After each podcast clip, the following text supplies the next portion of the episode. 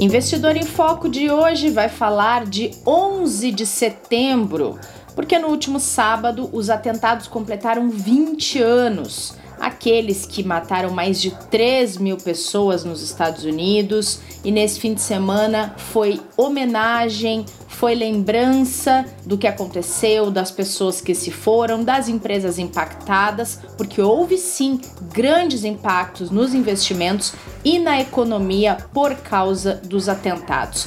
Nossa aula de hoje é sobre isso. Mas começa com a pergunta que todo mundo fez nos últimos dias: onde você estava no dia 11 de setembro de 2001. Onde você estava, professor? Oi, tudo bem, Renata? Eu tô bem. Tudo bem, todo mundo tudo aí? bem. Eu estava é, na sede do prédio do Bank Boston trabalhando, que na época ainda estava na rua Líbero Badaró, no centro. Estava o processo de imigração, diversas áreas já indo para um prédio depois é, na Berrine, mas naquele momento estava no centro. Eu trabalhava na área de produtos de investimento, chego de manhã na minha mesa, tinha um terminal de notícias e eu vejo assim a notícia, avião se chocou contra um dos, das torres do World Trade Center. Eu lembrei que eu tinha visto em algum lugar que, de fato, é, é lá nos anos 40, um avião tinha batido no Empire State Building. E eu falei, puxa vida, deve ter sido a mesma coisa, né? Naquele, naquela vez tinha sido uhum. um problema de uhum. nevoeiro, o cara perdeu, de alguma forma, alguns comandos e acabou batendo. Eu falei, puxa vida, que coisa terrível, que terrível acidente. Mais ou menos essa foi a minha reação. É, entrei em alguma reunião rápida, alguma coisa, e aí eu já vejo a notícia, outro avião bate na torre. Né? Aí, aí na, na, hora que você ouve isso, é óbvio que você vem a ideia de um atentado, né, de uma declaração de guerra, né, alguma coisa desse tipo, né. Então, é, tive que fazer algumas reuniões, particularmente com a equipe é, de marketing naquele momento. Na saída, eu vejo que todo mundo está junto, perto de uma TV da Boston Asset Management, né, que era a empresa gestora de recursos do Bank Boston, é, e eu vejo, vou ver as imagens, todo mundo olhando, tinha só uma torre. Hum. Eu falei, hum. caiu uma torre. Eu, caiu. Até lá eu achava que, sei lá, as torres iam aguentar, como tinha aguentado no Empire State, né? E Sim. aí, é, caiu um e aí, de fato, o negócio estava terrível. Havia um clima de tensão muito forte dentro é, da mesa de operações que geria os fundos, né? É, o então presidente da, da Boston Asset Management, Marcel Verri, hoje na Quiné, ele discutindo e falando: puxa vida, precisamos tomar cuidado aqui, dar uma olhada, o que, que vai ser confiança do consumidor nos Estados Unidos nesse momento, precisamos analisar, tal, tal, tal, tal, discutir, zeraram algumas posições, isso eu ainda lembro. É, então, e aí vem a queda da segunda torre, essa sim eu vi ao vivo, né? E, e a, a, o sentimento de, de, isolação, né? O sentimento assim de você se sentir desolado, assim, tipo, puxa vida, o que, que é isso? E, e, e, já com a imagem de que mundo sai disto, né? Vamos entrar numa guerra, sei lá quem fez isso, né? Essa, essa, essa era uma pergunta que estava, né? Eu lembro que é, uma pessoa é, do meu lado, é, trabalhávamos juntos, falou, deve ter sido Osama Bin Laden. Tipo, eu não tinha familiaridade com o nome Osama Bin Laden, uhum. a gente uhum. conhecia outras, outros é, líderes que tinham uma, uma tendência é, um tanto terrorista, mas não, não, não ele. Então, é, depois eu fui ver, de fato, lembrei que ele tinha dado umas entrevistas fortes e que podia, de repente, ser ele, mas é, não sabia exatamente o que, que podia ser. Daí, no meio desse tudo, você começa a ver que tem ataque ao Pentágono, né? E as preocupações aparecem, né? Começam a falar que é um ataque contra os Estados Unidos e, eventualmente, seus aliados. Então, preocupações, trabalhava no Banco Americano, né? A gente tinha algumas preocupações também em relação é, a, a, tudo isso. Então, foram um dia é, muito tenso, né? O, o, pregão, podemos falar daqui a pouco, é, é da Bolsa fechou mais cedo, saímos para almoçar, foi um almoço mais é, né, demorado, estávamos todos atônitos, né? Não sabíamos o que, que, ia acontecer. As cotas dos fundos já sabíamos que iam é, cair muito forte, mas não sabíamos exatamente o que, podia acontecer. A minha preocupação naquele momento, se era um ataque terrorista, é que como você combate um ataque terrorista, né? Como é que você é, faz uma resposta para isso me parecia uma coisa muito muito muito complicada é muito difícil então foi um dia assim muito triste lembro de ter ligado para minha mãe avisar mas está vendo a TV aí é, é, ela falou não meu filho por quê que canal que eu tenho que pôr falei qualquer canal hum. Aí ela falou, aí tá bom. Depois ela ouviu, ligou, depois é, é, respondeu, ligou de volta, ficou preocupada tudo mais. Então foram dias de, de, de, de, muita tristeza misturada com algo de medo, né? Foi isso que eu, que eu, que eu, que eu senti naquele momento. Então, acho que as lembranças eh, certamente vão permanecer aí para sempre né, na minha mente daquele dia é, muito triste, muito terrível. Né? E você, Renata, onde estava? Pois é, eu estava, professor. Eu fazia cursinho pré-vestibular em Porto Alegre. Eu tinha terminado o ensino médio, tinha quase 18 anos, fazia cursinho e neste dia, vou ter que confessar que eu matei aula. E fiquei Olá, estudando em ponto casa. Ponto negativo aqui, já notei aqui. Viu? Tá, tá bom, tá bom, professor. Tive que ser sincera. Eu lembro que eu tinha muito exercício, muita coisa para fazer e o cursinho ele era o dia inteiro. E nesse dia eu não fui.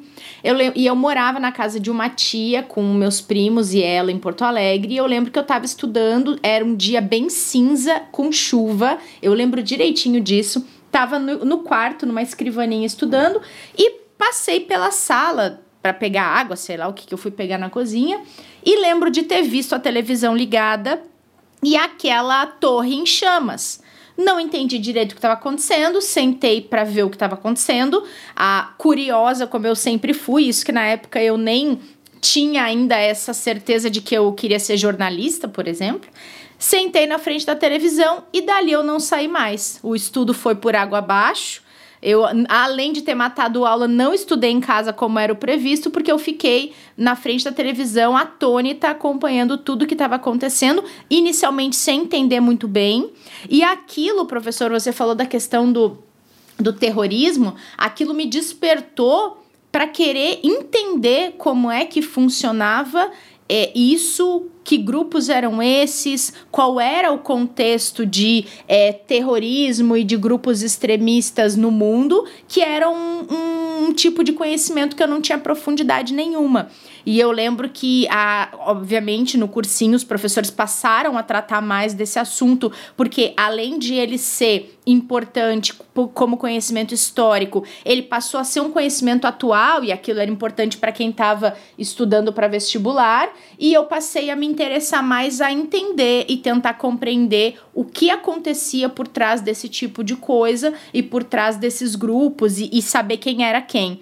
Então foi, foi esse o meu dia. Eu tenho a imagem exata de como estava o tempo na hora que eu estava sentada na frente da televisão. Curioso, né, professor? O que, que fica na lembrança da gente, né? Pois é, o que que fica? Aquele espaço que eu estava era meio fechado, então não lembro é, do tempo, mas é, de fato aquela manhã foi uma intensidade, assim, uma coisa é, de emoções, uma mistura de medo, é, pensamento sobre o futuro, é, você está atônito com como que aquilo era possível, né? Quer dizer, Sim. É, ainda mais, sei lá, você, pensa, né? Quer dizer, os americanos em continente, bom, teve o ataque a Pearl Harbor, né? Que, que foi na ilha do Havaí, mas o território americano não foi atacado sequer nas grandes guerras, né? Então, um Sim. ataque como esse, de fato, um negócio é, que foi marcante. Acho que a memória está tá muito fresca. E esses dias, vendo diversos documentários, diversas coisas, de fato, revivi uma série de, de, de sentimentos e preocupações daquele momento.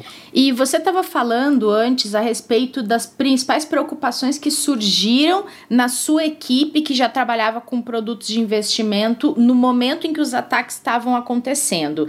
Agora, conta pra gente, Martim, qual era o contexto econômico da época em que os ataques aconteceram, principalmente se tratando dos Estados Unidos? É, não era um, um, momento econômico tão fácil, tá? Era, era relativamente hum. complicado. A gente tinha vindo de uma série é, de crises, né? Tinha uma, teve a crise asiática, né? Que começa no mercado imóveis da Tailândia, mas se espalha pelo mundo, provoca é, movimentos fortes de diversas é, moedas pelo mundo, que depois influencia a moratória russa, né? A gente tem que entender que a Rússia pediu moratória em 99, né? É, depois o, o, o tem, temos a, a, a, crise das .com, né? A crise da Nasdaq, que vem ali em 2000, depois de um ciclo de valorização relevante das empresas de tecnologia, tem uma queda fortíssima é, naqueles anos, né?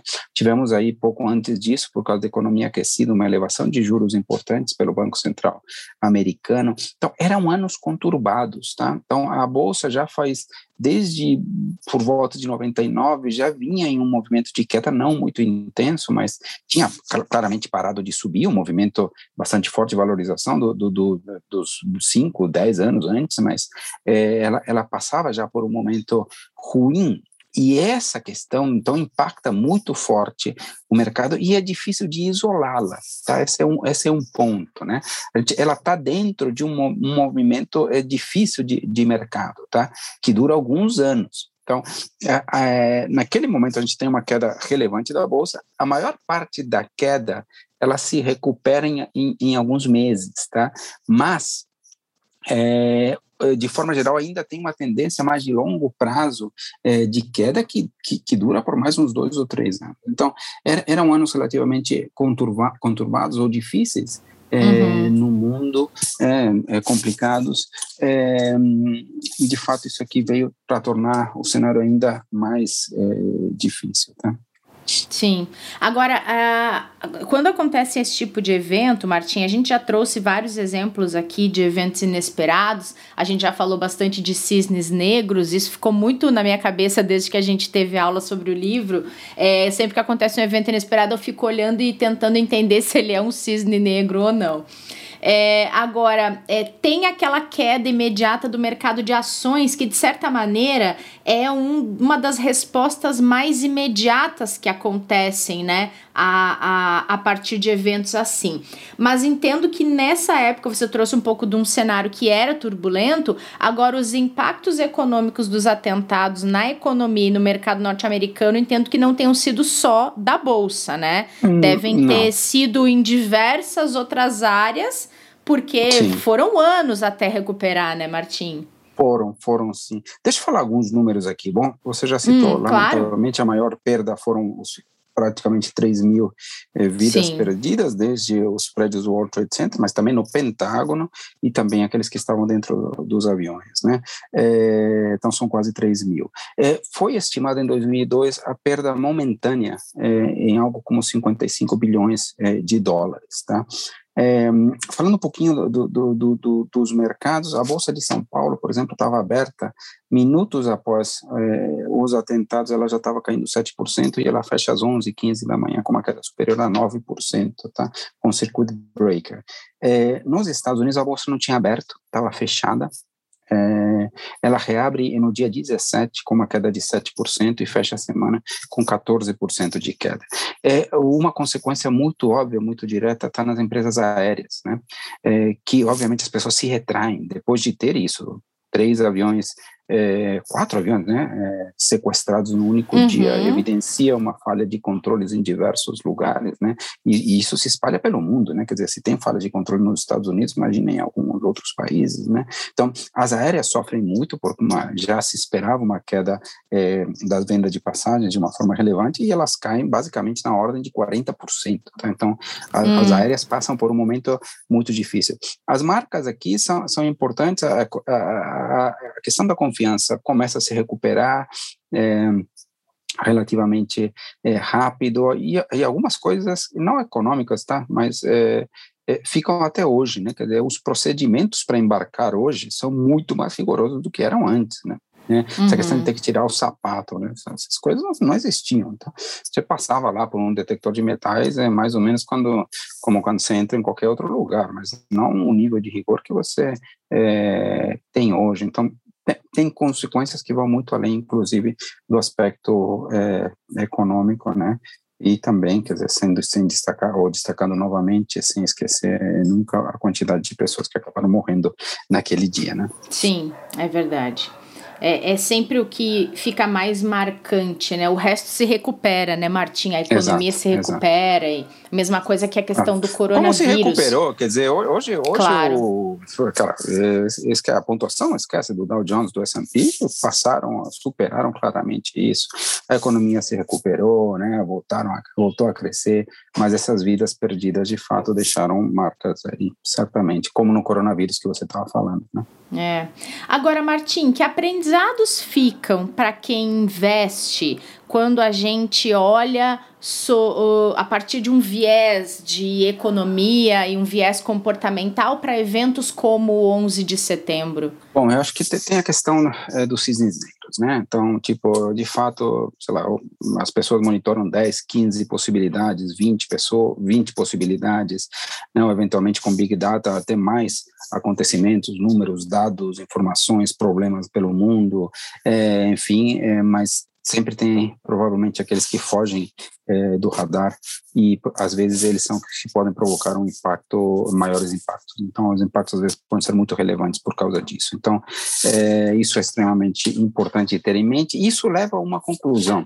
A gente precisa ter um portfólio de investimentos que procure os ganhos mas que tenha um nível de diversificação suficiente para te permitir passar por esses momentos difíceis. Essa é a questão né? Uhum. É, é, eu vi uma frase muito boa, acho que já usei em algum momento aqui, que é o seguinte: o mais importante, aquilo que vai ser o principal determinante de como os teus investimentos saem depois de uma crise, é como você entra nela. Hum. Né? Então, se você entra diversificado, se você entra com algum nível de proteção que te permite passar é, com, com machucados, mas que te permite passar por um momento é, complicado. Se você tem liquidez, talvez você possa brigar para aproveitar eventualmente alguma oportunidade, alguma distorção de preço, alguma ação que caiu a, a mais daquilo que deveria ter sido. Então, é, agora, se você entra concentrado num único investimento e ele que sofre, provavelmente a tua briga daí para frente para sair dessa crise é tentar reduzir ou tentar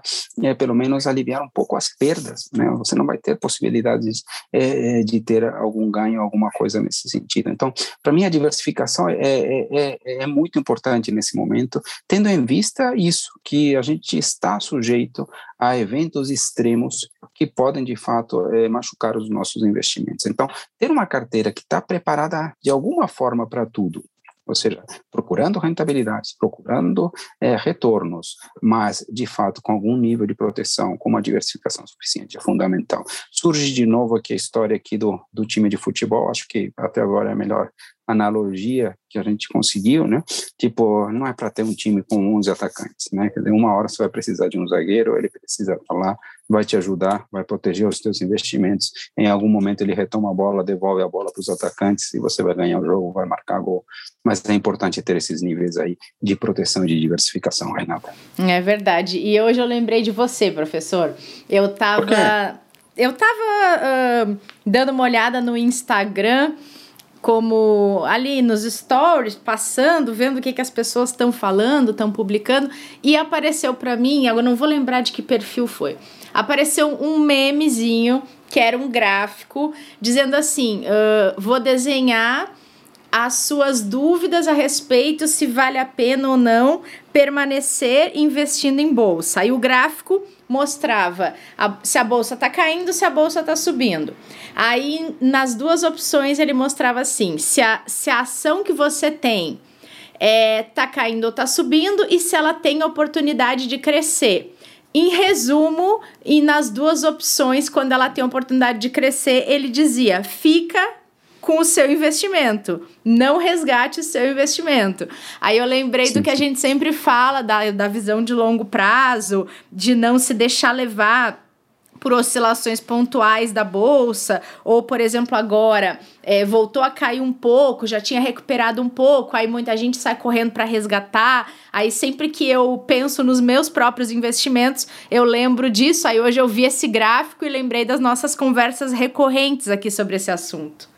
Não, perfeito. Acho, acho que isso, isso, é uma outra coisa importante que eu queria destacar. O fato de você não se assustar não quer dizer que você não tenha que monitorar e ver e decidir. Claro. E ver e estudar, né? Quer dizer, acho que não, não, não, quer dizer que você tem que ficar e permanecer o tempo todo amarrado aos seus investimentos. Não, não é isso que é a nossa filosofia. A nossa filosofia é ter cabeça fria e tomar e pensar e analisar e ouvir e ponderar para saber se aquilo vale a pena, porque muitas vezes de fato vale a pena. O mercado exagera com muita frequência é, uhum. nas suas reações em relação às notícias. É verdade. É, e esse assunto a gente já tratou várias vezes aqui de forma recorrente, porque já são várias ao longo desse último ano e meio que teve exagero, né, Martim? A gente já trouxe vários exemplos. Exatamente. E esse que é um ponto interessante, porque é o seguinte: entender que existe um evento difícil, complicado, que é a situação econômica, a situação geopolítica, como naquele momento é complicada, isso é, é possível. Uma pessoa bem informada consegue entender isso.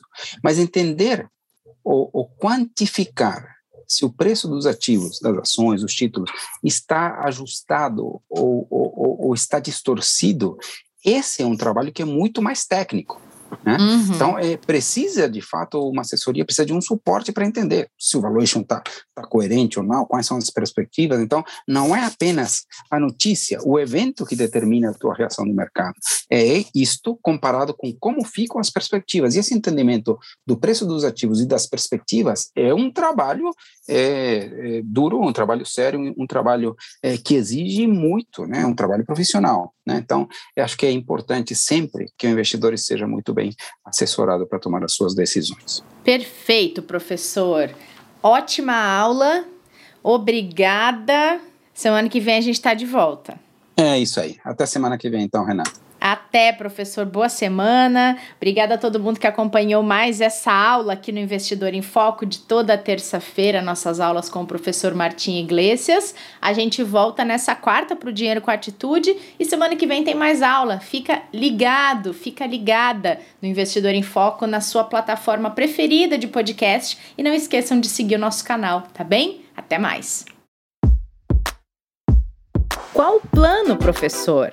Toda terça-feira, uma aula nova aqui no Investidor em Foco com o professor Martim Iglesias. Tem conteúdo com base em livro, filme, história, teoria, sempre com bom humor e dicas valiosas de economia comportamental. Tudo para te ajudar a investir melhor. Nosso encontro é na hora do almoço. Anota aí para não se atrasar, hein?